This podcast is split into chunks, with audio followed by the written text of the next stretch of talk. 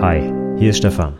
In dieser Podcast-Episode geht es ums Fachgespräch. Wenn du noch mehr Informationen zum Fachgespräch von mir haben willst, dann schau doch mal auf meiner Website vorbei. dasperfektefachgespräch.de. Und jetzt wünsche ich dir viel Spaß mit der Podcast-Episode. Herzlich willkommen zum IT-Berufe-Podcast, dem Podcast rund um die Ausbildung in den IT-Berufen. In dieser Episode gibt es einen Rückblick auf die Fachgespräche zum Fachinformatiker Anwendungsentwicklung im Jahr 2022. Viel Spaß! Hallo und herzlich willkommen zur 177. Episode des IT-Berufe Podcasts. Mein Name ist Stefan Macke und heute beende ich meine dreiteilige Episodenreihe zum Rückblick auf die Sommerprüfung 2022 für FachinformatikerInnen für Anwendungsentwicklung und zwar mit den Fachgesprächen. Wir hatten die Dokus, wir hatten die Präsis, heute kommt der letzte Part, die Fachgespräche und das ist äh, einer der Prüfungsteile, der von den Prüflingen am heißesten, am sehnsüchtigsten erwartet wird. Ja, wohl eher nicht. Die meisten haben eher ein bisschen Angst davor. Denn anders als bei der Doku und bei der Präsi, wie ich schon oft gesagt habe, weiß man halt beim Fachgespräch nicht, was drankommt. Die anderen Artefakte ne, hast du in deiner eigenen Hand, habe ich schon mehrfach erzählt. Fachgespräch, ja, ist ja Glückssache, ne? Was die Prüfer und Prüferinnen nicht denn wohl fragen werden. Und ich habe das Ganze mal in dieser Sommerprüfung bei uns in den Prüfungen, ja, mitgeschrieben, was wir gefragt haben. Mensch, guck mal. Und heute gebe ich dir eine Top 10 ist es nicht, eine Top X-Liste sind ganz schön viele Fragen, glaube ich, ähm, der am häufigsten gestellten Fragen in unseren Fachgesprächen. Das wird heute etwas anwendungsentwicklungslastiger als die anderen beiden Episoden, weil logisch, ne, wollen natürlich prüfen, ob die Leute coden können. Aber Überraschung, du wirst auch feststellen, dass ganz, ganz viele Fragen mal wieder nichts mit Programmieren zu tun haben. Ähm, und diese Fragen sind leider die meist äh, nicht so gut beantwortet werden. Von daher guck dir die am besten an, egal welchen IT-Beruf du lernst. Einige davon können mit großer Wahrscheinlichkeit auch in deinem Fachgespräch drankommen und die werde ich dann heute einfach mal durchgehen. Aber wenn du Anwendungsentwickler oder Anwendungsentwicklerin wirst, dann ist das heute genau das Richtige für dich. Da habe ich nämlich, ja, wie gesagt, meine Top X der Fragen, die wir gestellt haben. Vorweg, wie auch bei den letzten Malen, das, was ich heute erzähle, ist wieder meine Erfahrung ne, aus unseren, aus den Prüfungen, bei denen ich dabei war. Ich spreche hier nicht für alle Prüfungsausschüsse in Deutschland und vor allem äh, ja nicht für alle Prüfer und Prüferinnen, die sich da vielleicht irgendwie Fragen ausdenken. Also von daher, wenn in deiner Prüfung ganz andere Fragen dann kommen, dann schreib mich bitte nicht an und sag, warum wurde ich nicht XY gefragt?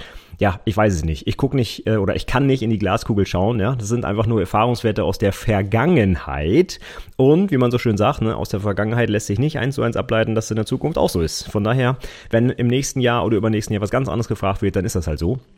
Und vor allem auch in deiner konkreten Prüfung. Denn ganz viele Prüfungsausschüsse fragen auch erstmal zu deinem Projekt. Und das kenne ich natürlich nicht, also kann ich dir dazu auch keine Fragen vorgeben, logischerweise. Aber zumindest bei uns so, wir fangen auch oft mit dem Projekt an, wechseln dann aber auch zu allgemeineren Fragen, die eigentlich jeder Prüfling beantworten können muss. Und davon habe ich heute auf jeden Fall ein paar mitgebracht. Ich habe mir auch immer daneben notiert, das muss ich ja sowieso machen als kleine Dokumentation für äh, die Prüflinge, wenn wir sie am Ende bewerten, ob die Fragen richtig oder falsch beantwortet wurden.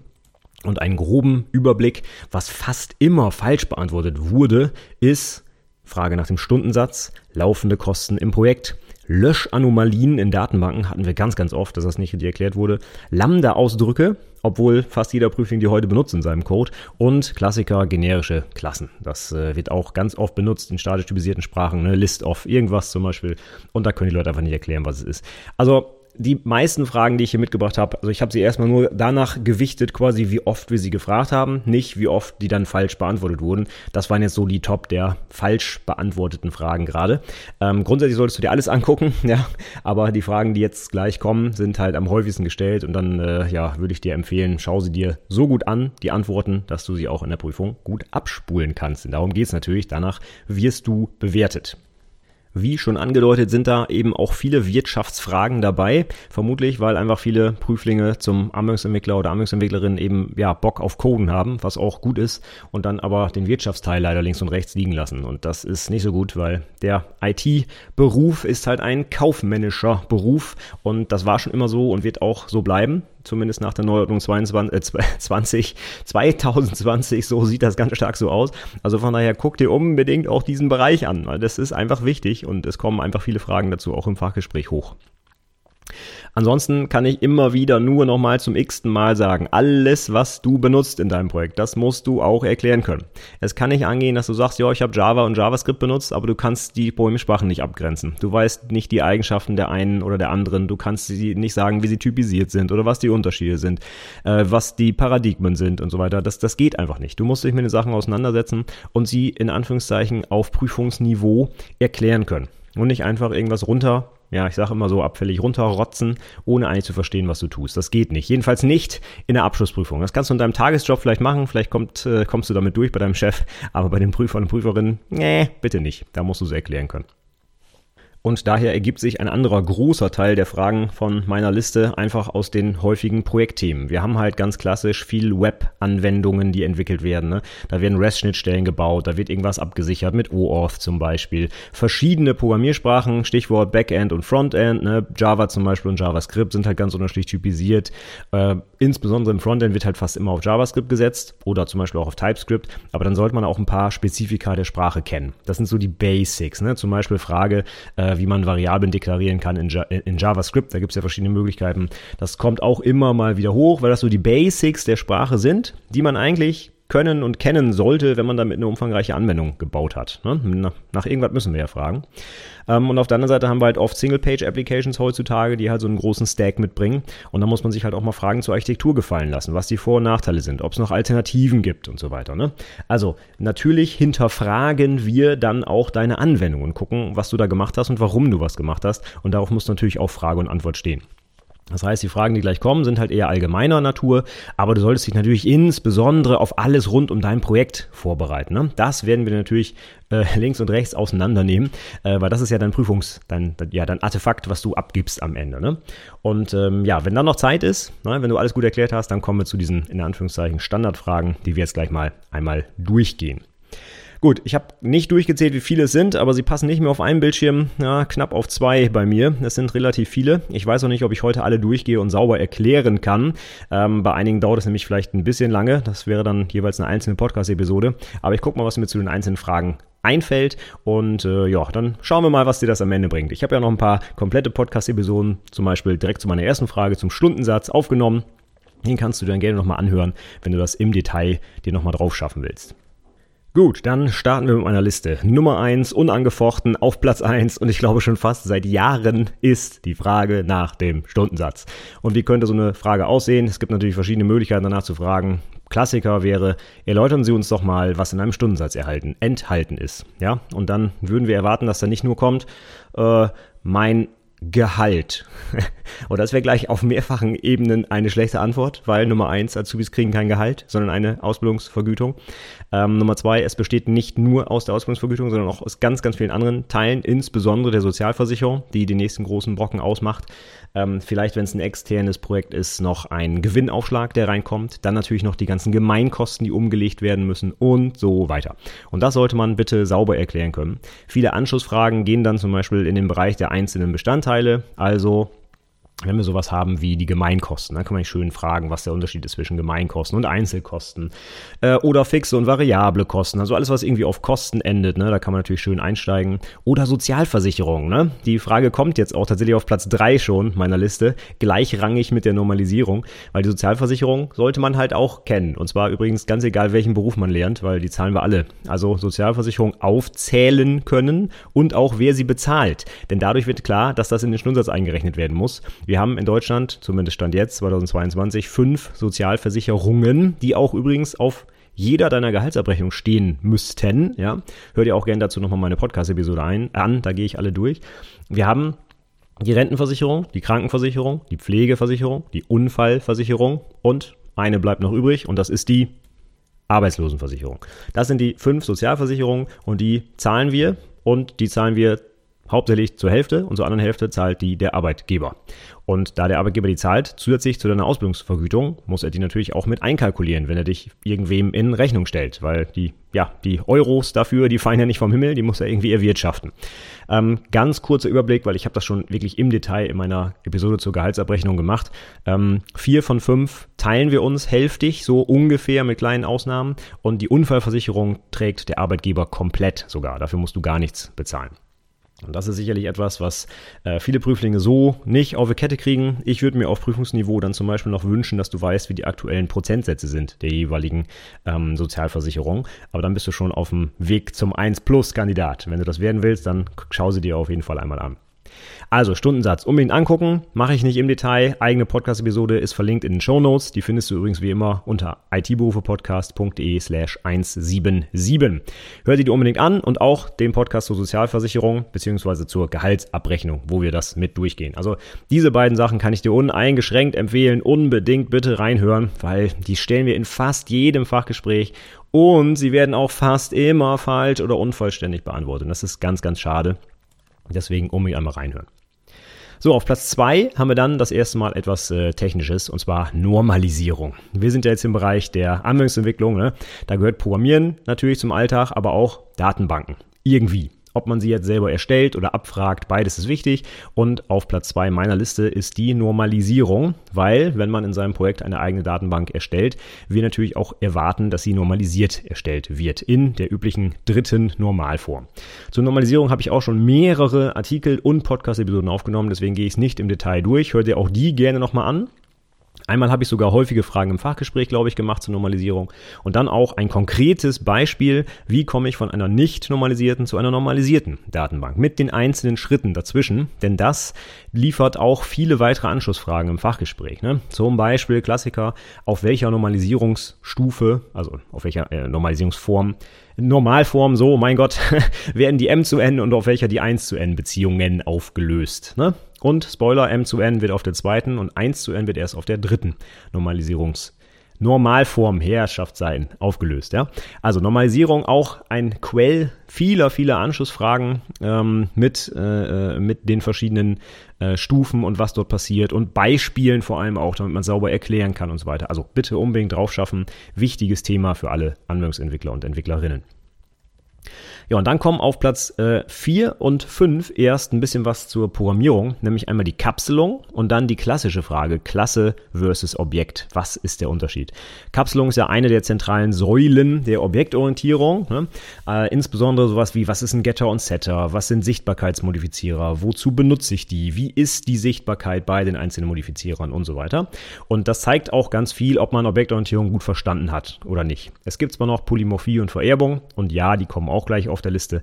Aber die Kapselung ist eine schöne Einstiegsfrage, weil das sich so einfach anhört, aber man daran gut festmachen kann, ob die Leute es wirklich verstanden haben. Ne? Polymorphie und Vererbung, kann ich so lehrbuchmäßig auswendig lernen, aber Kapselung, ne? was ist denn der Sinn von Gettern und Settern und warum mache ich das und was bringt mir das im Vergleich zu anderen Programmiersprachen? Da kann man auch wieder ganz, ganz viele Anschlussfragen stellen, sei es so kleine Sachen wie, erklären Sie doch mal Getter und Setter, wie implementiert man das, ähm, ja, warum macht man das, warum macht man die Sachen nicht public und so weiter. Ähm, aber eben auch hin zu größeren Sachen. Theoretisch kommt noch bis zu Design-Pattern gehen und so weiter an der Stelle. Ne? Also das ist immer ein schön, schöner Einstieg und deswegen äh, fragen wir das relativ häufig. Genauso oft haben wir allerdings eine weitere klassische Frage gestellt und zwar grenzen Sie mal Objekt und Klasse ab.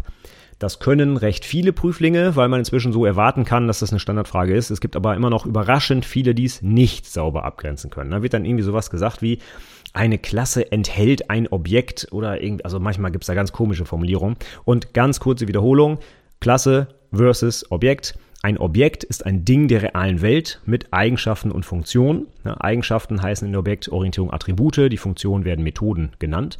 Und diese Eigenschaften können Werte haben und ähm, die Funktionen ja, führen halt etwas aus, was man mit diesem Ding tun kann. Es gibt dann eine Klasse. Eine Klasse ist eine Art Bauplan für Objekte. Aus einer Klasse kann ich mehrere Objekte erzeugen, deren Werte deren Attributwerte sich unterscheiden können, die aber immer alle die gleiche Anzahl an Attributen und Methoden haben. Und so kann ich quasi aus der Klasse beliebig viele Objekte erzeugen. Die nenne ich dann auch Instanz. Instanz und Objekt ist äh, quasi ein, ein Synonym füreinander. Und ich erkläre das immer gerne wie so ein IKEA-Schrank. Ne? Wenn ich diese IKEA-Papieranleitung mir wie eine Klasse vorstelle, kann ich mit dieser einen Klasse ganz viele verschiedene IKEA-Schränke zusammenbauen die zwar alle exakt gleich aussehen, ja, die aber alle individuell eine Ausprägung dieses Schrankes zum Beispiel sind. Das ist ganz grob zusammengefasst das, was man sagen könnte im Fachgespräch zu Klasse versus Objekt.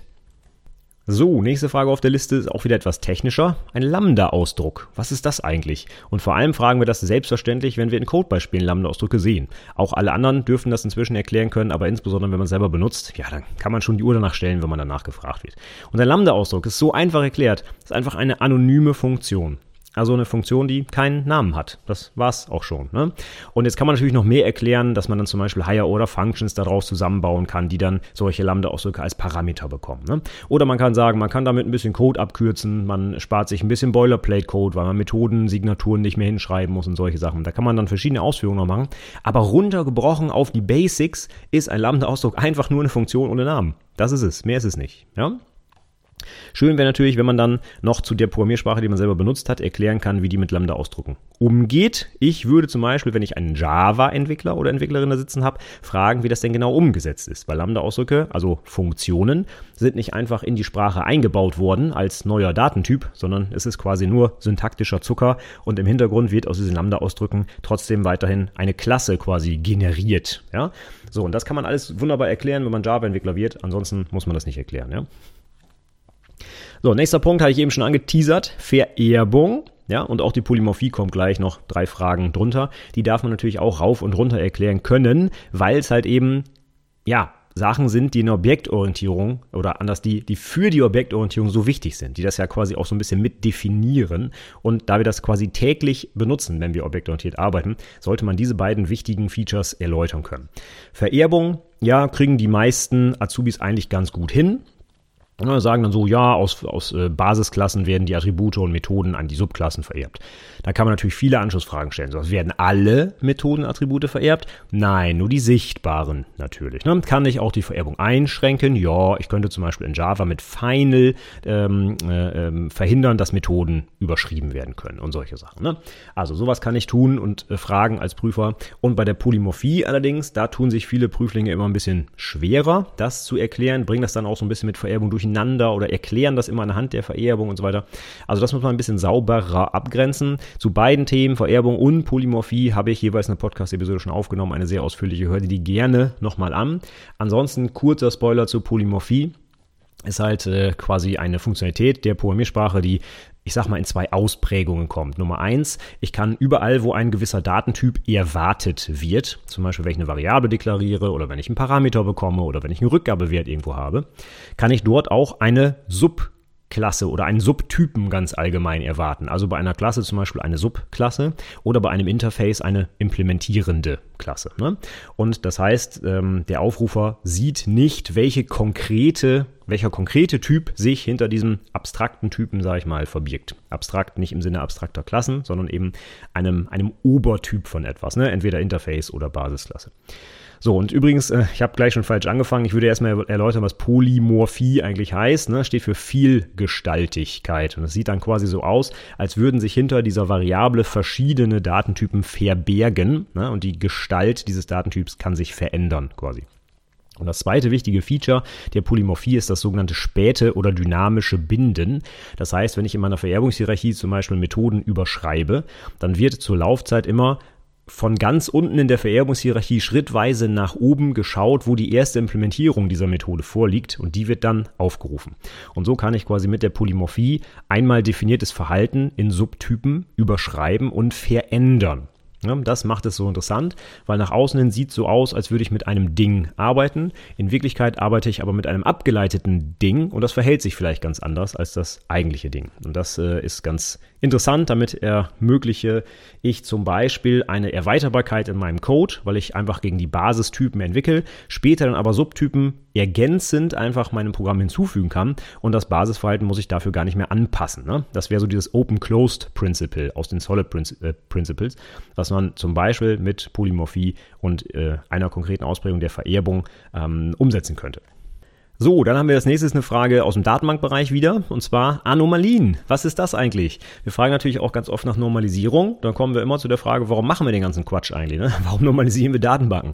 Und dann ist die Antwort ja, um Redundanzen zu vermeiden. Und dann ist die Gegenfrage, warum wollen wir denn Redundanzen vermeiden? Und dann ist die Antwort ja, weil Redundanzen zu Anomalien führen können. Und dann ist wieder die Gegenfrage, was sind, was sind denn die Anomalien? Und dann kommt die Antwort, äh, ja, zum Beispiel, wenn ich Datensätze mehrfach habe und ich ändere dann den Namen, dann kann ich einen vergessen. Und das ist dann eine so halb bzw. Drittel Antwort, die wir haben wollen. Denn es gibt drei verschiedene Anomalien und äh, die meisten Prüflinge können leider nur die Änderungsanomalie, die ich gerade beschrieben habe, erklären und vergessen, dass es noch zwei andere gibt und werfen das dann alles irgendwie munter durcheinander. Also zum Beispiel bei der Löschanomalie, das ist eine der am häufigsten falsch beantworteten Anomalien. Ähm, sowas wie, ja, ich habe mehrere Datensätze in der Datenbank und dann lösche ich die, aber ich vergesse einen. So, und das ist leider überhaupt nicht, was die Löschanomalie ist. Ich erkläre es nochmal ganz kurz. Die Einf äh, Entschuldigung, die Änderungsanomalie, das ist die, die die meisten kennen. Ne? Ich habe zum Beispiel mehrere Datensätze eines Kunden in meiner Datenbank und jetzt ändert der seinen Namen, weil er zum Beispiel heiratet. Dann ne? muss ich ja alle Datensätze ändern, wo der Name drin steht. Und wenn ich dabei einen vergesse oder sogar mehrere, dann habe ich Inkonsistenz in der Datenbank und das ähm, Ergebnis ist, dass ich nicht mehr weiß, wie der denn jetzt wirklich heißt und dass der Kunde vielleicht den falschen Namen auf seiner Rechnung hat. Und das wäre halt unschön, ne? wollen wir nicht. Deswegen wollen wir den nur noch ein einziges Mal in der Datenbank haben und wenn ich den dann ändere, dann ist er überall geändert. So, und jetzt kommen wir zur Einfüge- und Löschanomalie. Und äh, um die erklären zu können, muss ich nicht an eine normalisierte Datenbank denken, sondern eine nicht normalisierte Datenbank. Und ich glaube, da tun sich ganz viele Prüflinge einfach schwer damit. Denn die denken automatisch in dritter Normalform. Aber für diese Anomalien, ja, muss eine Datenbank nicht normalisiert sein. Sonst würden sie gar nicht mehr auftreten. Ne? Wie gesagt, deswegen setzen wir die Datenbank ja in Normalformen um, um diese Anomalien zu vermeiden. Ich will jetzt nicht sagen, dass es die nicht mehr geben kann in normalisierten Datenbanken, aber um das Beispiel zu erklären, braucht man eine nicht normalisierte. Und wir stellen uns einfach mal vor, eine Tabelle, in der Kunden mit ihren Bestellungen zusammen drinstehen. Das heißt, sowas wie Kundennummer, Kundenname, Bestellnummer und, weiß nicht, Bestelldatum. Ja, alles schön in einer Tabelle. Und jetzt ist es so, wenn ich zum Beispiel in dieser Tabelle einen Kunden anlegen will, dann mache ich irgendwie Insert in diese Tabelle und fülle Kundennummer und Kundennamen. Aber was mache ich denn mit den Spalten Bestellnummer und Bestelldatum, wenn der noch nie was bestellt hat? Dann müsste ich jetzt hier entweder eine Fake-Bestellung eintragen oder ich lasse es einfach leer. Ich setze das Ding einfach auf Null. Ne? Und das wäre beides komisch. Und manche Tabellen sind dann so konfiguriert, dass man das einfach nicht kann, weil der Datensatz muss halt vollständig sein. Und dann habe ich ein Problem, weil ich kann den Kunden nicht anlegen, wenn er keine Bestellung aufgegeben hat. Und das wäre vielleicht ein Problem. Ne? Und das wäre dann eine Einfügeanomalie. Ich kann den Datensatz nicht einfügen, obwohl ich ihn eigentlich anlegen will, weil mir Daten fehlen, die mit dem eigentlichen Datensatz aber gar nichts zu tun haben. Ne? Ich will einen Kunden anlegen, brauche aber Bestellungsdaten, weil ich sonst den Kunden nicht anlegen kann. Das wäre doof. So, und in diesem gleichen Beispiel können wir auch die Löschanomalie erklären, die halt so viele Prüflinge immer falsch machen. Stellen wir uns vor, wir haben den Kunden da drin mit seinen Bestellungen und der steht da auch meinetwegen ganz, ganz oft drin, ist aber auch egal für die Löschanomalie. Ja? Wenn ich nämlich jetzt aus dieser Tabelle eine Bestellung zum Beispiel löschen will, dann steht diese Bestellung ja in der gleichen Zeile wie der Kunde.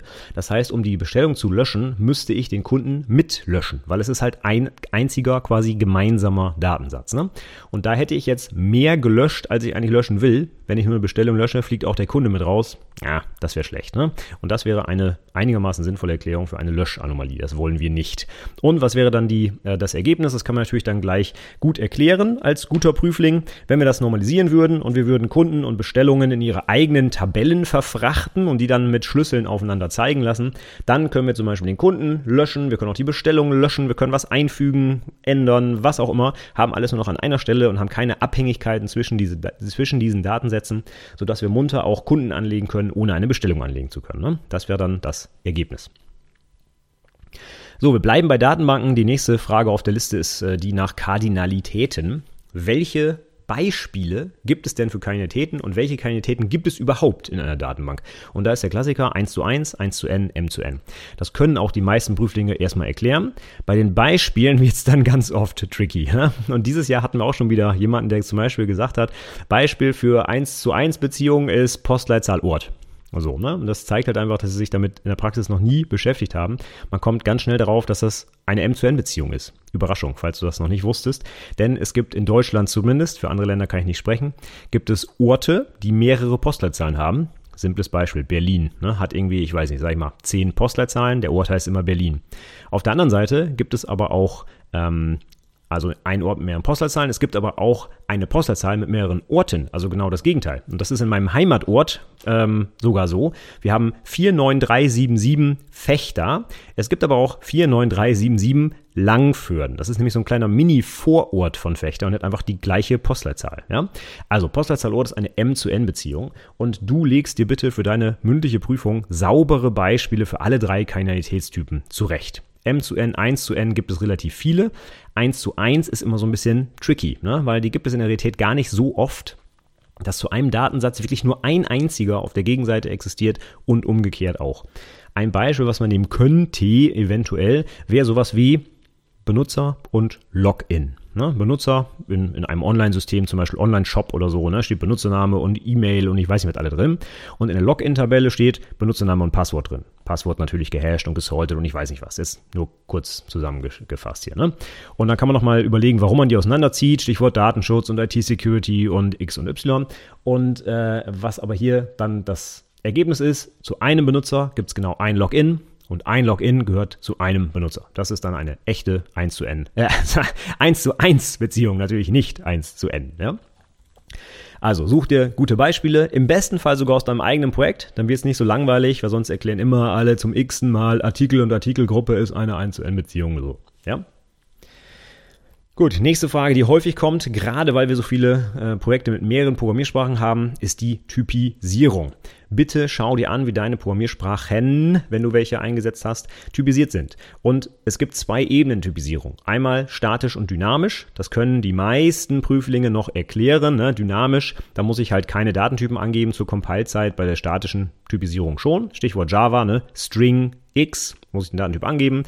In zum Beispiel PHP muss ich das nicht. Dann mache ich einfach $x, dann habe ich halt eine Variable. Da kann ich halt irgendwas reinspeichern. Ne? Das ist statisch dynamisch. Es gibt auch noch eine zweite Ebene, und zwar ähm, schwach und stark typisiert. Und das bringen dann viele durcheinander. Erstmal mit statisch und schwach und irgendwas. Und dann kommt da so, ja, es gibt statische und schwache Typisierung und dann geht alles wild durcheinander. Ne? Erstmal statisch, dynamisch, muss zur Compile-Zeit der Datentyp feststehen, ja oder nein. Und dann haben wir starke und schwache Typisierung. Und dabei geht es darum, ob zur Laufzeit Typen eventuell ineinander umgewandelt werden. Und zwar implizit, ohne dass du das sehen kannst. Und da habe ich zum Beispiel etwas aus äh, PHP mitgebracht. Da könntest du sowas schreiben wie if, Klammer auf, 1, Klammer zu. Und dann fragt man sich so, hä, was ist das denn? In einem if-Statement bei der Bedingung in den Klammern, da muss ja ein boolscher Ausdruck stehen. Ne? So if, true oder false quasi. Und jetzt schreibe ich da einfach eine 1 rein. Wie, wie kann das denn sein? Ja? Und das ist genau ein Beispiel für eine schwache Typisierung. In diesem Fall würde nämlich die Programmiersprache die 1 umwandeln, und zwar implizit, also ohne dass es wirklich hingeschrieben wird, in einen Wahrheitswert, in True oder False. Und jetzt nagel mich nicht drauf fest, ist es glaube ich so, was alles, äh, alle Zahlwerte, die nicht Null sind, werden automatisch in True und Null wird in äh, False umgewandelt. Und das wäre es dann. Das heißt, aus if 1 würde dann quasi implizit if false und dann würde das halt nie ausgeführt. Ne? So, und das gibt es dann für verschiedene Datentypen. Man kann zum Beispiel auch Strings dann so umwandeln. Das wäre dann ungefähr so, alles was ein gefüllter String ist, ist true und der leere String ist false oder so. Dann gibt es dann verschiedene Regeln dafür. Und wenn die Programmiersprache das macht, dann ist sie schwach typisiert. Wenn sie stark typisiert ist, erlaubt sie solche Scherze nicht. Java zum Beispiel, da könntest du nicht mal hinschreiben if 1, weil da wird der Compiler schon sagen, was machst du denn da? Du brauchst hier einen boolschen Ausdruck, das geht so nicht. Ja? Und das ist der Unterschied zwischen schwach und stark. So, und jetzt guckst du dir für deine Programmiersprachen an, wie die typisiert sind und kannst vielleicht auch, kannst vielleicht auch ein Beispiel nennen ähm, aus deiner Praxis, aus dem Code, warum was wie ist und was noch die Vor- und Nachteile sind. Das wäre natürlich auch nochmal interessant, wenn du auf ein so Niveau antworten willst. So, nächste Frage. Generische Klassen werden auch in fast jedem Code benutzt. Äh, Stichwort aus Java, ne? List of String, List of Integer oder so etwas. Und die wenigsten Prüflinge können das sauber erklären. Habe ich auch schon mal in einigen Podcast-Episoden was zu gesagt. Hier nochmal ganz kurz zusammengefasst. Generische Klassen stellen generische, also allgemeingültige Algorithmen bereit, und zwar unabhängig vom konkreten Datentyp. Das ist etwas, was ich eigentlich nur in statisch typisierten Programmiersprachen brauche. Bei den dynamischen Programmiersprachen ist das eigentlich unnötig. Ne? Denn da gibt es ein Feature, das heißt Duck Typing. Okay, ich äh, hole schon wieder viel zu weit aus, informiere mich darüber oder höre dir meine andere Podcast-Episode dazu an. Ich wollte eigentlich nur sagen, generische Klassen stellen generische Algorithmen bereit für beliebige Datentypen und ich kann die dann parametrieren, zum Beispiel in Java eben List of String und dann funktionieren die eben zur Laufzeit nur noch mit diesem String, den ich da angebe und ich kann dann nicht auf einmal ein Integer da reinpacken, wenn sie so typisiert sind. Okay, warum mache ich das? Ähm, Code wiederverwenden. Ich möchte nämlich nicht eine String-List und eine Integer-List programmieren, die 99% des Codes identisch hat, nur dass einmal String und einmal Integer da drin steht, sondern ich möchte diese Liste zum Beispiel ein einziges Mal programmieren und dann mit beliebigen Datentypen arbeiten lassen. Dafür brauche ich generische Klassen. So, nächstes Thema ähm, leitet sich so ein bisschen aus den modernen Prüfungs- äh, oder Projektthemen ab, und zwar REST APIs, die ganz oft benutzt werden, weil ich eine Single-Page-App zum Beispiel habe und ich muss mit dem Backend über REST ähm, kommunizieren. Da haben wir ganz oft heute die, äh, heute äh, im Jahr 2022 die Frage nach der Absicherung dieser APIs gestellt, weil stellen wir uns mal vor, du hast so eine API, da kann ich irgendwie ein Get drauf machen und dann liefert die mir alle Mitarbeiter mit ihren Gehältern so sollte ich das ungesichert im Netzwerk einfach zur Verfügung stellen? Ich glaube nicht. Und da gäbe es dann zumindest mal die Frage danach, was es für Möglichkeiten gibt, die abzusichern. Und der Klassiker wäre wenigstens ein Basic Auth, ne? Benutzer Passwort, ich muss mich da anmelden. Das wäre wohl das absolute Minimum. Wäre aber heutzutage nicht mehr ganz so sinnig, wenn ich mehrere dieser APIs habe, die vielleicht auch unterschiedlich Berechtigungen haben müssen. Dann sollte ich das vielleicht nicht mehr mit Basic Auth machen, sondern mit dem Standard, den es inzwischen dafür gibt, und zwar mit OAuth. Ja? Und OAuth ist ein ich sage jetzt mal, kompliziertes Verfahren. So kompliziert jetzt auch nicht, weil das kam schon in der IHK-Prüfung dran, wie der Ablauf da ist, ja. Aber wenn du selber implementierst, ist es relativ kompliziert. Deswegen nutzen wir dafür am besten Frameworks, die uns das abnehmen, damit wir es einfach haben. Wichtig ist aber, wie OAuth grundsätzlich funktioniert. Und zwar ist es eine delegierte Authentifizierung. Das heißt, du selber kümmerst dich gar nicht um die Authentifizierung, sondern delegierst das an einen, der das kann. Zum Beispiel, wenn du es im Internet irgendwo findest, an Facebook, an Google, an Twitter oder was auch immer. Immer wenn du so einen Button siehst, hier, Login mit Google oder sowas, ne, dann delegiert diese Website die Authentifizierung an Google und verlässt sich darauf, dass Google dich authentifiziert und der Website dann übermittelt, yo, Person X hat sich angemeldet, lasse man rein. Ja?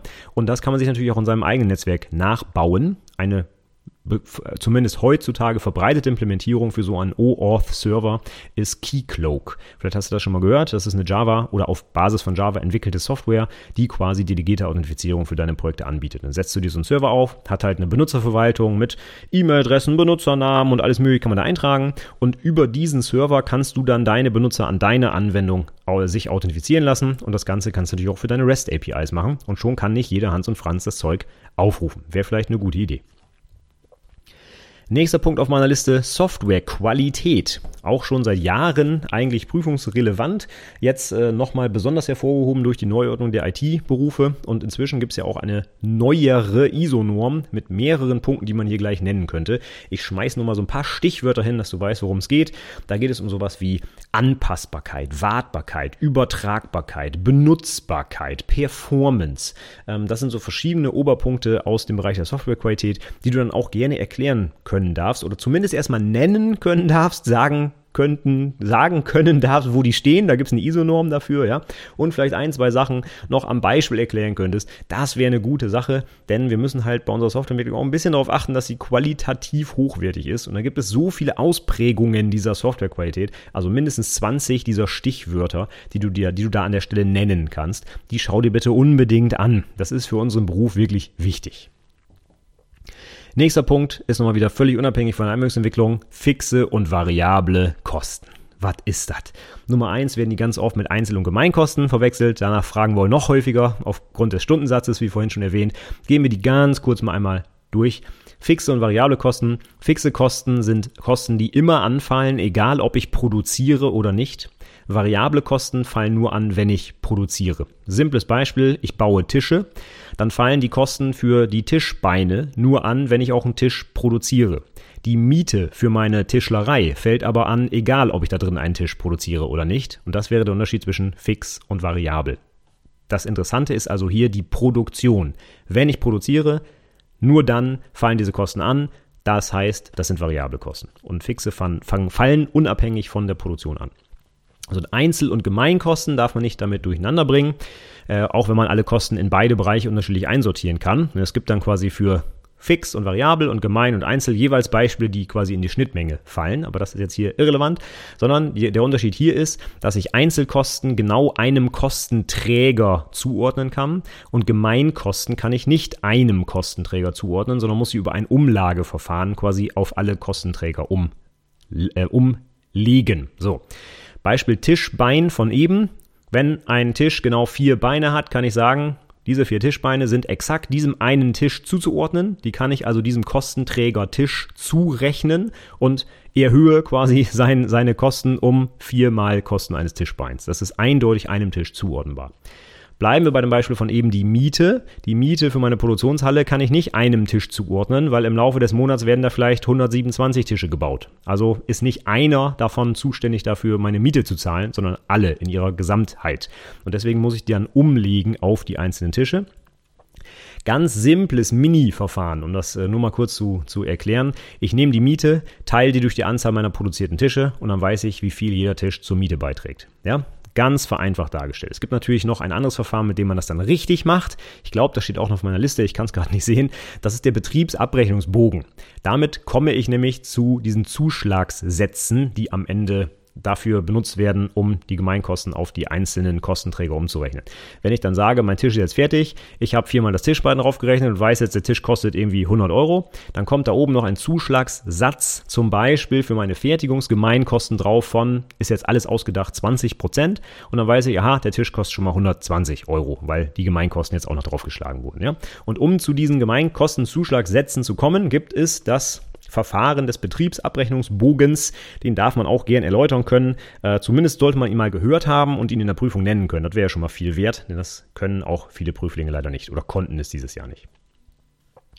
Gut, kommen wir zurück zu etwas technischerem. Und zwar, was ist ein Hash-Verfahren? Aus verschiedenen Gründen wird das abgefragt. Ähm, wenn wir zum Beispiel Passwörter in der Datenbank abspeichern, werden die gehasht. Oder wenn ich irgendwo ähm, eine Authentifizierung mache und dafür ein Passwort übergeben muss, dann, ja, wieder, gleiches Beispiel. Passwörter werden gehasht. Ne?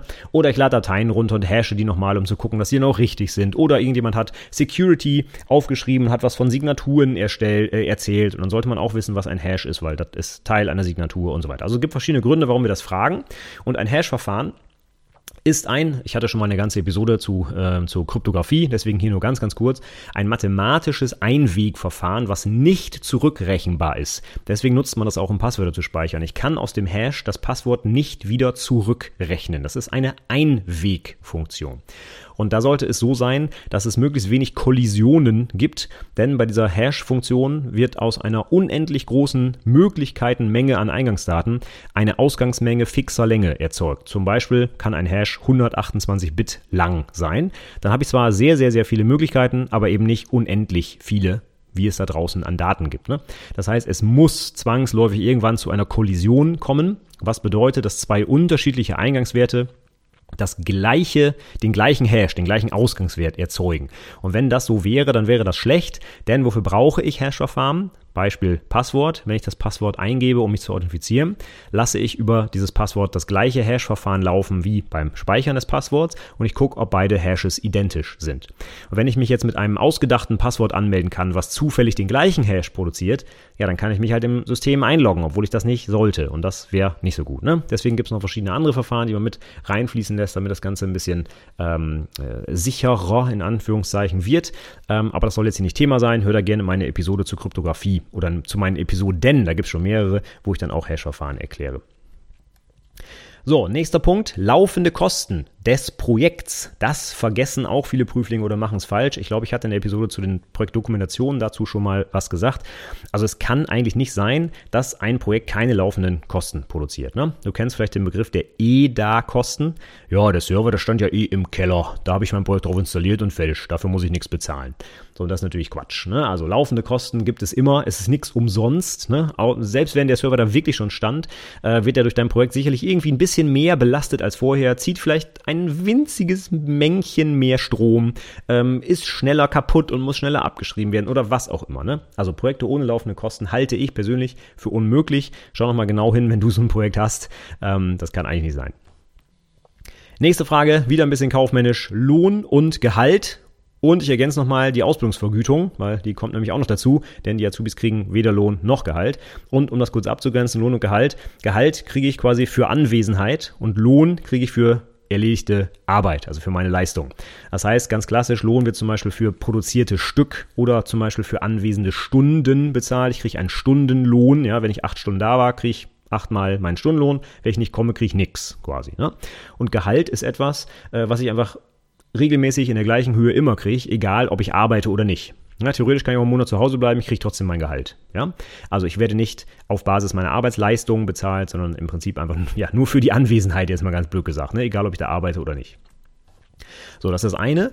Und dann gibt es noch die Ausbildungsvergütung und äh, das ist weder das eine noch das andere ist halt etwas Besonderes, weil wir Auszubildende eigentlich nicht dafür bezahlen, dass sie uns toll Leistung bringen, weil wir sollen sie ja ausbilden, also sie lernen ja noch. Das heißt, die Ausbildungsvergütung ist eigentlich nur dazu da, damit der Azubi seinen Lebensunterhalt so bestreiten kann und die Ausbildung vernünftig absolvieren kann. Ne? Der soll ja jetzt nicht riesengroße Gewinne mitmachen oder sowas, ne? sondern er soll einfach nur seine Ausbildung absolvieren können und dabei unterstützen die Unternehmen mit der Ausbildungsvergütung.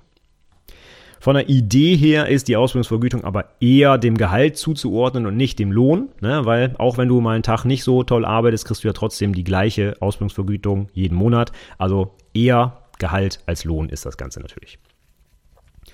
So, wenn wir dann wieder zurück äh, zur nächsten Frage kommen, da geht es dann um die Architektur der Anwendungen. Da wird dann oft MVC, MVVM, MVP, MV, was auch immer genommen, ja.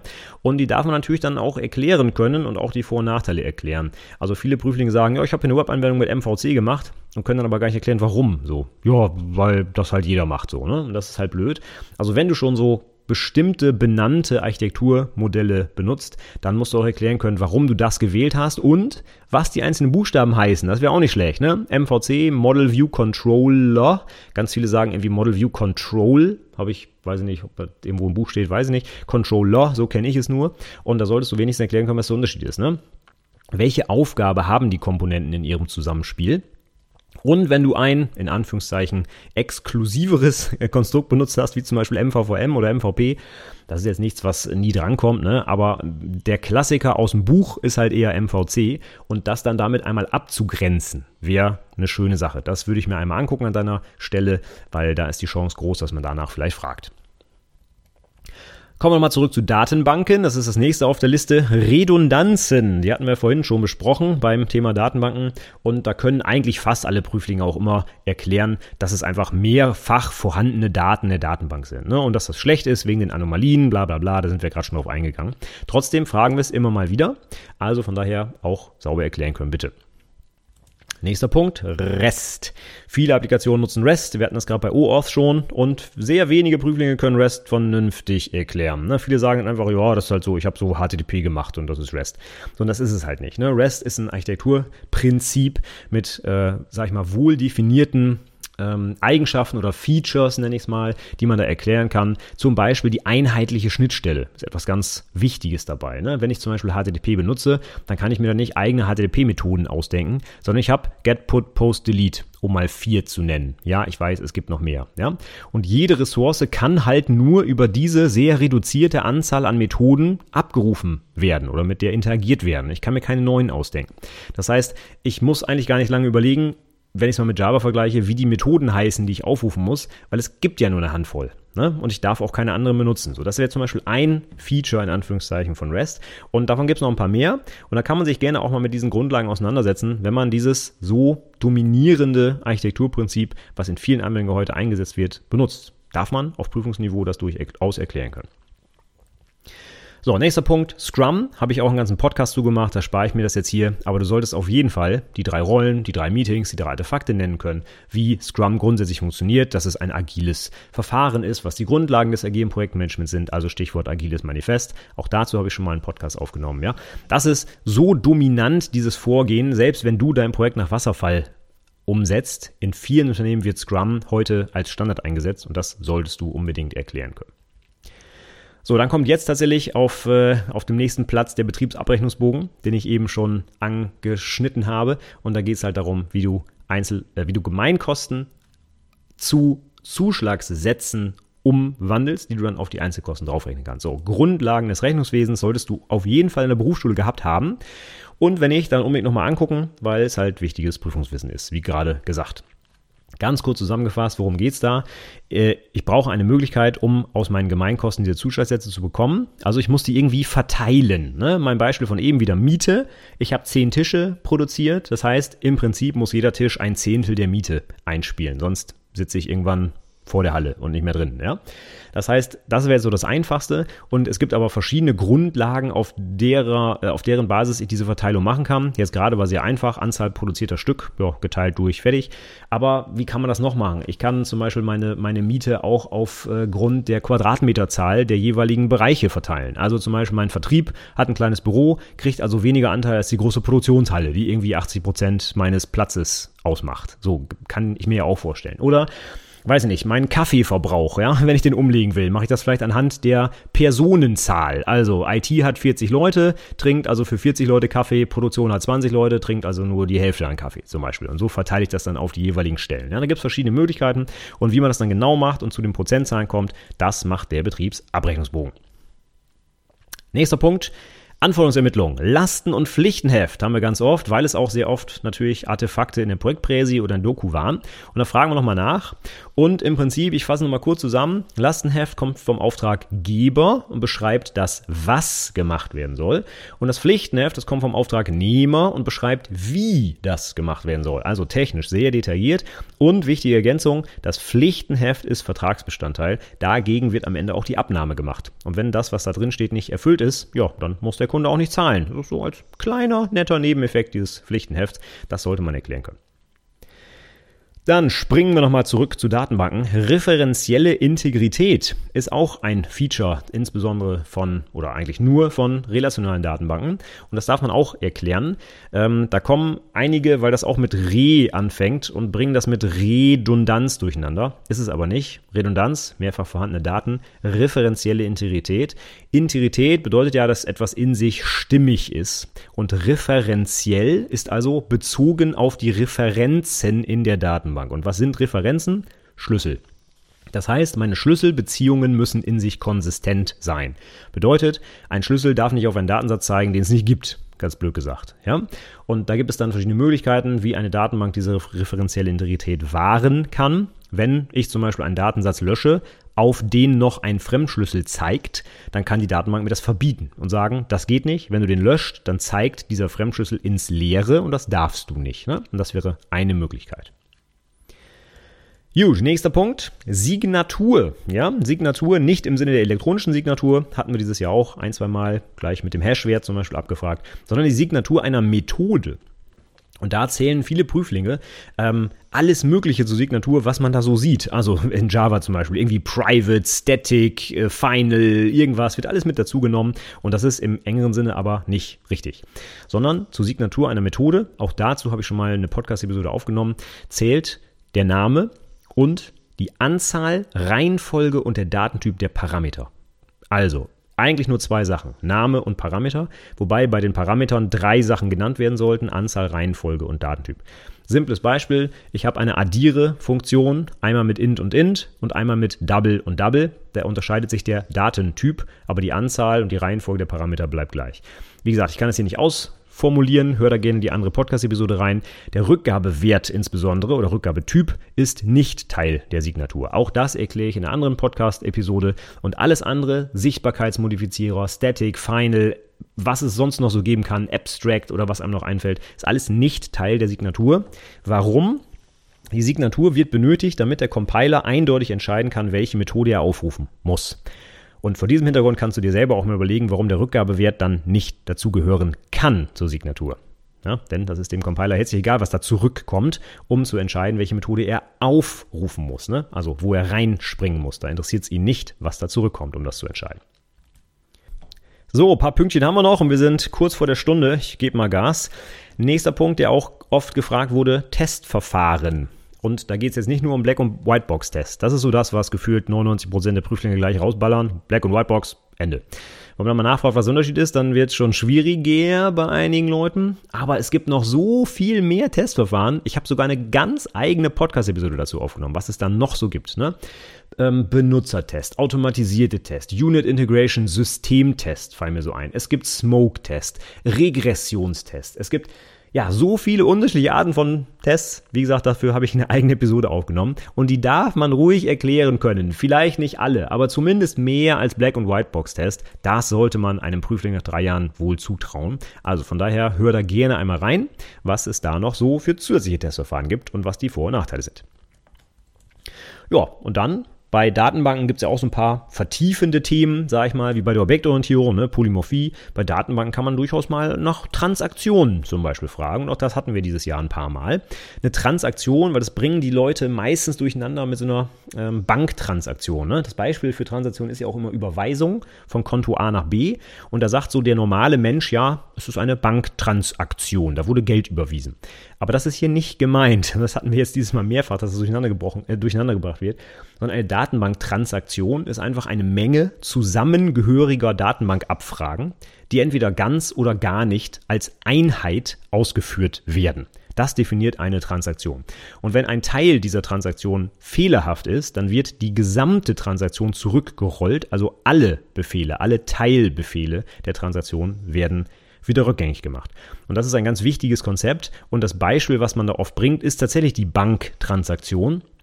Weil, wenn ich Geld von Konto A auf Konto B übertrage, muss halt, wenn du das mal überlegst, wie du das in der Datenbank lösen würdest, Update Konto A ne, minus 100 und Update Konto B plus 100.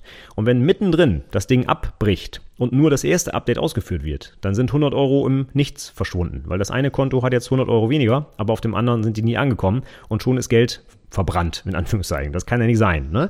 Also von daher, das darf nur ganz oder gar nicht durchgeführt werden und dafür brauchen wir eine Transaktion.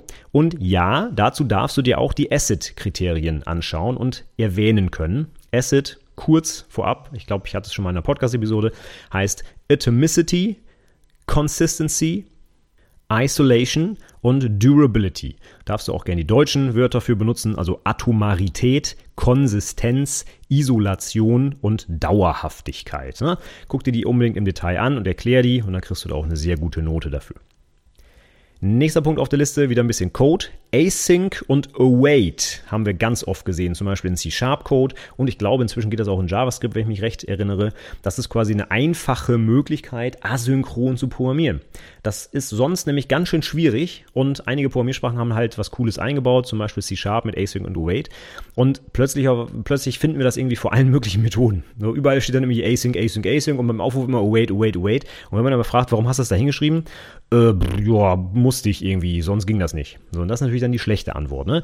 Also bitte erklären können, wenn man sowas benutzt, was da erstens, warum man das überhaupt macht, ja, warum das technisch nötig ist und zweitens auch, warum das sinnvoll ist. Ne? Und kurz zusammengefasst, asynchroner Code, den benutze ich natürlich hauptsächlich, wenn ich irgendwie ein UI habe, was einfrieren würde, wenn ich langlaufende Operationen habe. Beispiel, ich klicke irgendwo im UI auf Download und der Download dauert 30 Sekunden. Dann will ich natürlich in der Zwischenzeit mit meiner Applikation weiter arbeiten können und nicht 30 Sekunden warten. Ja, das wäre bescheuert. Deswegen brauche ich sowas Asynchrones. Das heißt, der Download läuft im Hintergrund und irgendwann ist er dann fertig und das wird mir UI wieder angezeigt zum Beispiel. Ne?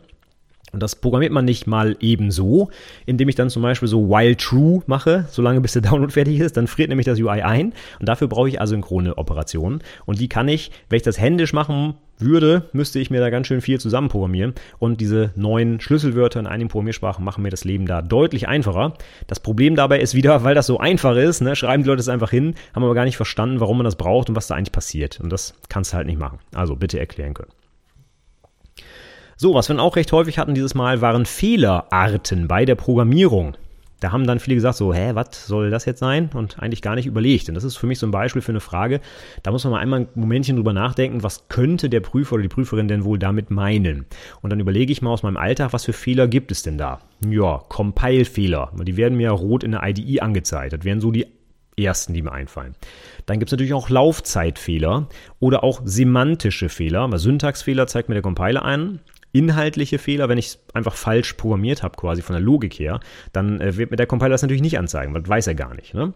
So, und diese Fehlerarten, die muss ich auch unterschiedlich behandeln. Syntaxfehler prüft der Compiler, muss ich im besten Fall gar nichts machen. Semantische und Laufzeitfehler muss ich halt irgendwie durch Unit-Tests zum Beispiel absichern, dass ich die nicht mache oder durch irgendwelche anderen Testverfahren. Ne? Und das ist eigentlich der Hintergrund der Frage. Also reicht es, syntaktische Fehler zu verhindern, weil der Compiler die prüft?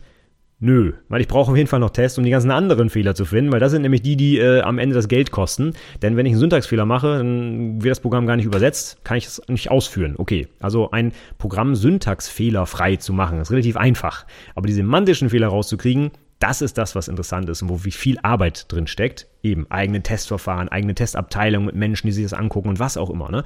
Und deswegen sollte man das durchaus abgrenzen können und die Unterschiede erklären können. So, ich habe auf meiner Liste noch sechs Punkte, die gehen wir noch ganz fix durch. Wir haben heute schon viel von REST gehört. Da wird natürlich dann auch ganz oft mit HTTP gearbeitet. Auch wenn das nicht zwangsläufig so ist. Ich kann REST auch ohne HTTP machen. Wüsstest du, wenn du dich mit REST auseinandersetzt, dann könntest du das auch gut erklären in der Prüfung. Aber angenommen, du hättest HTTP benutzt, wie 100% der mir bisher bekannten Prüflinge das getan haben, dann solltest du wenigstens ein bisschen auch was zu HTTP erklären können. Stichwort Statuscodes, welche gibt's da so? Ne? Zum Beispiel den berühmten 404 für not found. Ja? Oder eher so auf Klassenebene. Alle 200er Codes sind erfolgreich, alle 400er sind Client-Fehler, alle 500er sind Serverfehler und so weiter. Vielleicht kennst du sogar ein paar spezifische, wie den 404 gerade. Aber was auch ganz interessant ist, sind die HTTP-Methoden. Welche gibt es da? Ähm, die klassischen vier CRUD-Operationen, Get, Put, Post, Delete, solltest du kennen. Gibt aber noch ein paar mehr, die man jetzt nicht so im Standard jeden Tag gebraucht. Also HTTP kennt nicht nur vier Methoden. Es gibt noch mehr. Die darfst du auch gerne kennen.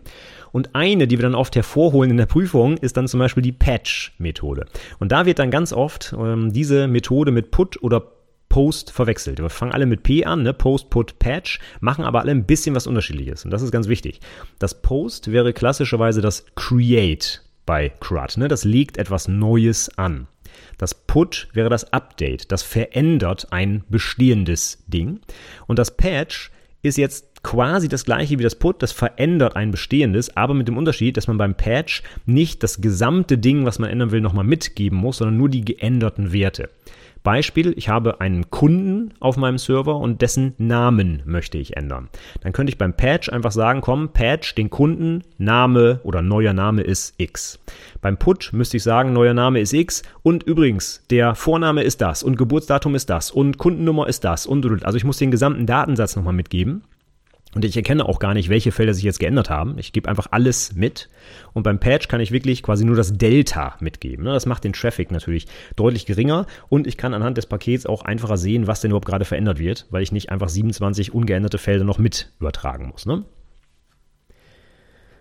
Gut, nächster Punkt, Kanban wird in vielen Abschlussprojekten als Prozess benutzt. Habe ich erstmal auch kein Problem mit, aber dann sollte man wenigstens die Basics von Kanban erklären können. Genau wie du Scrum kennen darfst, wenn du selber Kanban Einsatz setzt, würde ich erwarten, dass du es erklären kannst. Und das geht halt über, darüber hinaus, ja, ich habe ein paar Post-its an der Wand geklebt. So, das ist nicht Kanban. Also mindestens zwei Sachen würde ich mir wünschen. Nummer eins, dass es da diese Spalten gibt und dass man die auch je nach gewünschtem Prozess anpassen kann. Dass es nicht immer nur To-Do, Doing, Done ist und dann bin ich fertig, sondern man kann das tailern quasi auf den, äh, auf den eigenen Bedarf. Und in jeder Spalte gibt es dann so ein Work-in-Progress-Limit. Das finde ich auch ganz wichtig bei diesem Prozess. Ich kann ja was sagen, ja, ich habe mir jetzt mal 27 Post-its in meine Spalte geklebt und bearbeite die alle parallel. Weil dann habe ich nämlich genau gar keinen Prozess. Dann bringt mir das Ding nichts. Ne? Wenn ich genauso arbeite wie vorher und ich klebe einfach nur jedes Mal ein, ein, ein, ein Post-it in meine Spalte, dann habe ich nichts gewonnen. Weil der Sinn von Kanban ist ja, die Arbeit zu visualisieren und auch Flaschenhälse deutlich zu machen. Ne? Jetzt mal davon abgesehen, dass ich dann Kanban für so ein Abschlussprojekt nicht ganz so sinnig finde, weil was bringt mir das jetzt, wenn ich sehe, ich habe einen einzigen Entwickler, der an diesem Projekt arbeitet und der hat einen Flaschenhals. Ja, was mache ich denn dann? Ich kann ja nicht mehr dazu nehmen, weil es ist ja ein IHK-Abschlussprojekt. Also ich darf nur einen Entwickler daran arbeiten lassen. Also was bringt mir dann der Kanban-Prozess? Eigentlich eher nichts. Ne? Also so ein kleiner Hint. Also Scrum und Kanban für ein Abschlussprojekt selten geeignet, ne, weil man dafür eigentlich mehrere Leute braucht. Und ähm, gut, aber das soll jeder selbst entscheiden. Wenn er mir das gut erklärt oder sie, ist das ja in Ordnung. Meist, die meisten Prüflinge können es nicht richtig erklären. Und der ganze Prozess ist an dieser Stelle irgendwie sinnfrei, wenn ich mir dieses VIP-Limit nicht einrichte. Und wenn die Leute dann zum ersten Mal was von VIP-Limit hören, wenn sie im Fachgespräch danach, Fachgespräch danach gefragt werden, ja, dann ist das schlecht. Also bitte mit den Basics des von dir gewählten Prozesses auseinandersetzen und denen ein bisschen erklären können. Äh, das wäre schon eine sinnvolle Sache.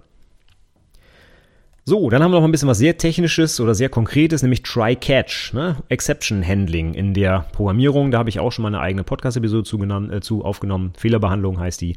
Das können aber auch die meisten Prüflinge sauber erklären, weil man es auch täglich benutzt. Ne? Was dann gerne noch dazu gefragt wird, wofür brauche ich denn ein Finally zum Beispiel? Ne? Ein Finally-Block können dann die meisten nicht mehr so richtig erklären. Und hier nochmal der, der Spoiler. Auch im Catch-Block könnte ja noch eine Exception auftreten. Beispiel, im Catch möchtest, möchtest du die Exception loggen und dein Logging-Framework schmeißt eine Exception, weil die Festplatte voll ist. Ist jetzt relativ unwahrscheinlich, aber könnte trotzdem passieren. Ähm, dann wird der Finally-Block auf jeden Fall ausgeführt, auch wenn im Catch irgendein Fehler auftritt. Also kurz gesagt, Finally wird immer ausgeführt, egal ob Try oder Catch durchlaufen wird und egal ob auch im Catch-Block noch eine Exception läuft. Finally wird Immer, immer, immer ausgeführt. Dafür sorgt die Programmiersprache. So, wir sind bei den letzten drei und da habe ich noch ein bisschen was äh, Wirtschaftliches und zwar Abschreibungen.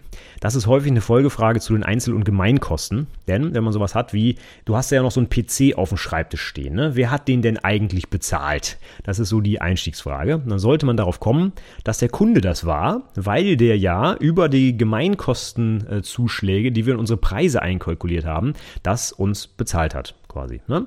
Und wie kommt man da drauf, dass auch dieser PC in diesen Gemeinkosten drin ist? Ja, über Abschreibungen. Denn diese Büromöbel oder PCs oder Handys oder was auch immer man dann da abschreibt, werden eben auf diesem buchhalterischen Weg in die, äh, in die Gemeinkosten einberechnet. Ne? Simpelstes Beispiel wäre, ich kaufe irgendwie einen Rechner für 400 Euro. Dann kann ich den genau in dem Jahr ja direkt mit der kompletten Summe abschreiben. Ich glaube, aktuell ist die Grenze irgendwie bei 800 irgendwas Euro. Wenn ich teurere Sachen kaufe, muss ich die ja über mehrere Jahre abschreiben. Also über ihre Nutzungsdauer hinweg. Wenn ich einen PC für 3000 Euro koste, äh, kaufe und der wird üblicherweise drei Jahre genutzt, Ganz simples Beispiel, würde ich halt die nächsten drei Jahre jeweils 1000 Euro dieses PCs abschreiben und das würde dann halt über meine Gemeinkostenumlage in den Preisen meiner Produkte landen. Ne? So würde das ja funktionieren. Und dadurch, dass der Endkunde diesen Preis bezahlt für das Produkt, hat letztlich er mir meinen Arbeits-PC bezahlt. Ne? So ist die, ähm, die Logik dahinter. So, letzter, äh, nee, sorry, vorletzter Punkt. Das hat mich jetzt etwas überrascht. Da hätte ich jetzt äh, durchaus äh, gedacht, dass wir das häufiger gefragt haben. War aber dieses Jahr ausnahmsweise mal nicht so. Sonst würde das, glaube ich, mit ganz oben stehen. Datenschutz. Ja, ganz interessant, wie wenig Prüflinge, die wir gefragt haben, das auch wirklich sauber erklären konnten. Ich wiederhole es nochmal. Datenschutz ist der Schutz personenbezogener Daten natürlicher Personen vor dem Missbrauch durch Dritte. Und äh, dazu gehören alle Daten, die irgendwie zu einer identifizierbaren Person gehören, zum Beispiel auch eine IP-Adresse ne? oder eine E-Mail-Adresse. Und aber leider nicht, oder was heißt leider, aber nicht ähm, der Stundensatz. Ja, das Gehalt wäre was anderes. Das Gehalt, das ich dieser Person zuordne, ist ein personenbezogenes Datum. Der Stundensatz eines Anwendungsentwicklers aber nicht. Ja, weil der wird zum Beispiel mit diesen Gemeinkosten und dies und das äh, und über die Menge der Entwickler hinweg berechnet und nicht für eine einzelne Person. Also von daher, da muss man das ein bisschen abgrenzen. Ähm, Ansonsten eigene Episode zu Datenschutz, Datensicherheit und Datensicherung habe ich schon aufgenommen. Unbedingt reinhören. Klassische Prüfungsthemen, nicht nur im Fachgespräch, auch in der schriftlichen Prüfung vor allem. So, ein letzter Punkt heute, da gefühlt haben wir da auch öfter schon Leute nachgefragt, aber in diesem Jahr oder in diesem Durchgang wohl nicht so viele. Variablendeklaration in JavaScript, da gibt es drei Möglichkeiten, let, var, const. Was ist der Unterschied? Ja, denn man sieht dann munter im Code verstreut, mal steht da let, mal var, mal const, äh, also eigentlich eher let oder var, ja. Und die wenigsten können es aber richtig erklären. Ganz kurz erklärt zwischen let und var, insbesondere der Unterschied, das ist nämlich das, was am meisten durcheinander gebracht wird. Var, da wird die Variable im Scope der ganzen Funktion definiert und bei let ist sie beschränkt auf ihren umgebenden Block, also quasi um die letzten äh, geschweiften Klammern, die um diese Variable drumherum gezogen werden. Ja, das ist also ein Scoping, eine Scoping-Frage. Ja, Ganz einfach gesagt, let-Variablen haben einen kleineren Scope als var-Variablen. Und const, um das noch abzugrenzen, das sagt ja schon das Schlüsselwort const ist eine Konstante, wird ist also nicht veränderbar der Wert. Auch da kannst du den Scope nochmal im Detail angucken. Ich bin kein JavaScript-Entwickler, an der Stelle würde mir das hier schon reichen, wenn das jemand erklären kann. Wenn du JavaScript entwickelst, solltest du die Details auf jeden Fall nochmal angucken und noch besser erklären können, als ich das gerade gemacht habe. Am besten noch mit Beispielen. Ne? Das wäre für so eine Prüfung eigentlich ideal. So, jetzt sind wir meine Liste durchgegangen. Das waren so die häufigsten Fragen. Wir haben natürlich noch mehr gefragt, ich habe es schon gesagt, aber äh, ich habe jetzt die genommen, die wir mindestens zweimal gefragt haben. Und äh, ja, dann hoch bis zum Stundensatz, den wir ja, fast in jedem Fachgespräch gefragt haben. Ich fand das heute mal eine ganz interessante Episode, damit du mal siehst, was bei uns so gefragt wird und aus welchen verschiedenen Bereichen. Klar, die großen Bereiche bleiben immer gleich. Programmierung, Datenbanken, Wirtschaft, ja. Aber zwischendrin war ja auch schon mal was anderes dabei, wo man vielleicht nicht unbedingt so dran denkt, dass das mal gefragt wird. Also ich hoffe, hoffe, es hat dir heute ein bisschen geholfen. Ich hoffe, du bereitest dich insbesondere auf diese Fragen nochmal vor. Ich habe dir meine ganzen genannten Podcast-Episoden alle verlinkt in den Show Notes unter itberufepodcast.de slash 177. Schau da gerne rein. Und ansonsten google einfach mal die Features, die du bei deiner Programmierung benutzt. Das wäre grundsätzlich, glaube ich, eine gute Idee, wenn du das alles äh, verstehst und auch erklären kannst. Und im Zweifel fragst du Ausbilder und Ausbilderinnen. Ne? Dafür sind die da, dass die dir das erklären, was du da eigentlich so den ganzen Tag machst. So, damit ist meine Episodenreihe zur Sommerprüfung 22 beendet. Mal gucken, ob ich das im nächsten Jahr auch wieder mache, wenn es denn Neuigkeiten gibt. Denn ja, so spannend ist der Prüferjob dann auch nicht. Es sind äh, über die letzten Jahre hinweg auch immer wieder die gleichen Fragen natürlich, die hochkommen. Also von daher, ich glaube, diese Episode ist schon recht zeitlos. Aber wenn sich das jetzt krass ändern sollte, dann nehme ich bestimmt noch mal eine neue auf. Ich wünsche dir auf jeden Fall ganz viel Erfolg bei deiner Prüfung, falls sie noch vor dir liegt, bei Doku, Präsi und Fachgespräch natürlich. Und äh, ich würde mich freuen, wenn du vielleicht meinen Newsletter abonnierst. Da habe ich nämlich für dich zusammengestellt über die ganzen drei Ausbildungsjahre hinweg eine Ausbildungsbegleitung. Jede Woche mindestens kriegst du eine Mail von mir passend zu deinem aktuellen Ausbildungsstand, also was du dir vielleicht aktuell mal angucken solltest, wann du die mit der Prüfungsvorbereitung loslegen solltest und so weiter. Und das Ganze habe ich für Azubis und auch für Ausbilder und Ausbilderinnen zusammengestellt. Also kannst dich gerne anmelden, dann kommt als erstes eine Mail, was bist du denn eigentlich, Azubi oder Ausbilder? Und äh, dann kriegst du passend für dich die Mails. Und das Ganze halt übers Jahr verteilt. Alles komplett kostenfrei. In jeder Mail findest du ein Abmeldung Abmelden-Link, wenn du keinen Bock mehr drauf hast, findest du unter itberufepodcast.de slash newsletter. Trag dich doch gerne ein und ich würde mich natürlich auch über dein Feedback freuen. Das war jetzt die dritte Episode zur Sommerprüfung. Falls du selber Prüfer, Prüferin bist und andere Erfahrungen gemacht hast, melde dich gerne bei mir. Falls du selber Prüfling warst, melde dich gerne bei mir, wenn du andere Erfahrungen gemacht hast. Ähm, würde mich freuen, insbesondere Fragen im Fachgespräch. Wenn du was ganz anderes gefragt wurdest, dass du es vielleicht als Kommentar unter die Episode packst. Also ich freue mich auf deine Rückmeldung, wenn du irgendwas beizutragen hast. In diesem Sinne, für heute sage ich erstmal vielen Dank für die Aufmerksamkeit und bis zum nächsten Mal. Tschüss!